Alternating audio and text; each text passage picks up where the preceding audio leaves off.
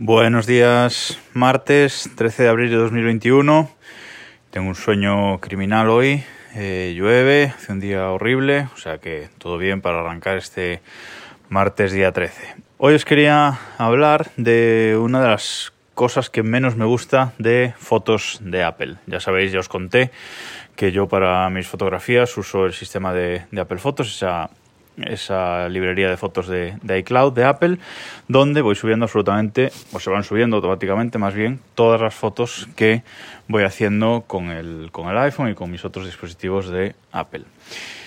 Eso está muy bien porque siempre tienes las fotos disponibles, etcétera, cosa que ya os conté, pero tiene un fallo bastante garrafal que es compartir fotos. Eh, tú haces fotos con tu iPhone y luego compartirlas, pues realmente es un coñazo. Eso está mucho mejor en Google Fotos, por ejemplo. Tú en Google Fotos, pues seleccionas una serie de, de, fotografías, no hace falta ni siquiera que crees un álbum, seleccionas una serie de fotografías, puedes generar un enlace de compartir y a la otra persona que abre ese, ese enlace se le abren esas fotos directamente en su, en su Google Fotos y puede incluso darle con un botón a guardar eh, en mi librería. ¿no? Entonces, bueno, pues eso, compartir fotos es eh, muy sencillo. En el caso de, Apple, pues es verdad que tú puedes crear álbumes y compartir esos álbumes, ¿vale? Puedes crear un álbum con fotografías y generar un enlace para compartir y mandárselo a quien quieras. Eso está muy bien para compartir de forma esporádica, eventos, con familia, etcétera. Pero para una compartición de, de, fotos, digamos, con mi pareja, por ejemplo, que compartimos pues prácticamente todas las fotos, no puedes pues compartir la biblioteca directamente o permitir que otro visualice tu biblioteca. Es decir, cada, cada biblioteca, incluso teniendo activado el plan familiar de, de iCloud, como yo tengo.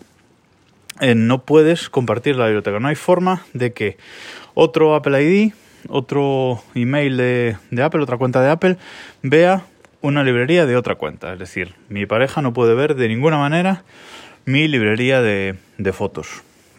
Y esto, pues es eh, un problema realmente. Porque yo puedo hacer álbumes por cada evento, digamos, y mandarle un enlace para que vea esas fotografías e incluso las descargue. Pero no es eh, operativo, porque incluso podrías crear, podríamos eh, pensar en crear un álbum por año, por ejemplo, ¿no? Creamos un álbum por año, voy metiendo absolutamente ahí todas las fotos sin filtro ninguno y luego le comparto ese enlace del año y bueno, más o menos pues una vez al año ese álbum en enero y, ya estaría. Pero no, eso no funciona porque, o sea, funcionar podría funcionar, pero los álbumes compartidos de Apple tienen varias limitaciones. La primera es que no puedes tener más de 5.000 fotos en un álbum compartido. Que bueno, las fotos de un año yo creo que por ahí andarán.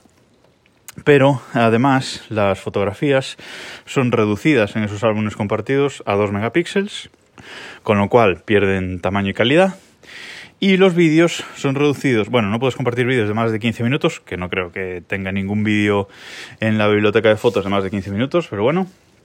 Eh, y sobre todo los reduce a 720p. O sea, los comparte solamente a 720p, con lo cual no es opción, porque sí que en esos álbumes tú puedes decirle guardar fotos en, en mi librería, pero te los va a descargar una calidad que no es la original ni es la correcta. Entonces tampoco, tampoco me vale. Al final, ¿qué acabamos, acabamos haciendo? Pues eh, pasando las fotos por airdrop. Por airdrop pasas las fotos, de hecho siempre procuro marcar una opción cuando le das a compartir por airdrop. Te aparece arriba un pequeño menucito de opciones, le das y se te despliega un panel en el que hay una, una pestañita, un switch, en el que marcas compartir todos los datos de la foto. Entonces eso si marcas eso y luego compartes, que por cierto, eso hay que marcarlo todas las veces que haces un airdrop, no queda, no queda seleccionado para siempre. Cada vez que haces una compartición de fotos por airdrop, tienes que, marcarlo. Eh, le das a todos los datos de la foto y va a la foto exactamente original, tal y como, como yo la tengo en el, en el iPhone, se, se, comparte. Y al final eso es lo que, lo que hacemos. Vamos pasándonos las fotos unos a los otros con, con, la familia a través de iDrop, pero hay que estar, digamos, en persona. No tienen que estar los iPhones cerca, no lo puedes mandar así de cualquier manera. En el caso de mi pareja no, no hay problema, pero bueno, es un coñazo porque al final tiene las fotos duplicadas en las dos librerías. Es de las cosas que menos me gusta de la librería de fotos de Apple y creo que mucha gente lleva mucho tiempo reclamando una solución para compartir librerías, tener una librería secundaria que se pueda compartir o algo así. Bueno, no parece que Apple esté trabajando mucho en eso, pero a ver si algún día nos da la sorpresa. No perdamos la esperanza con iOS 15.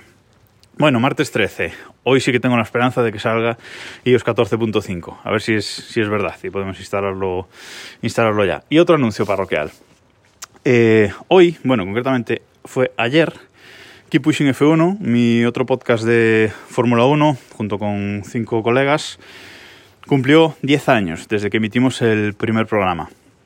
Y lo vamos a celebrar hoy. Llevamos una semana publicando entrevistas personales a cada uno de, nosotros seis que formamos el podcast entrevistas eh, personales que contamos un poco algunas interioridades de cada uno de nosotros Podéis verlas, pues tanto en el, si escucháis el podcast, están, está subido en el feed del podcast, como en YouTube, youtube.com barra Keep Pushing F1. Ahí están todas las entrevistas. Hay una lista de reproducción que es 10 años Keep Pushing, 10 años Keep Pushing F1.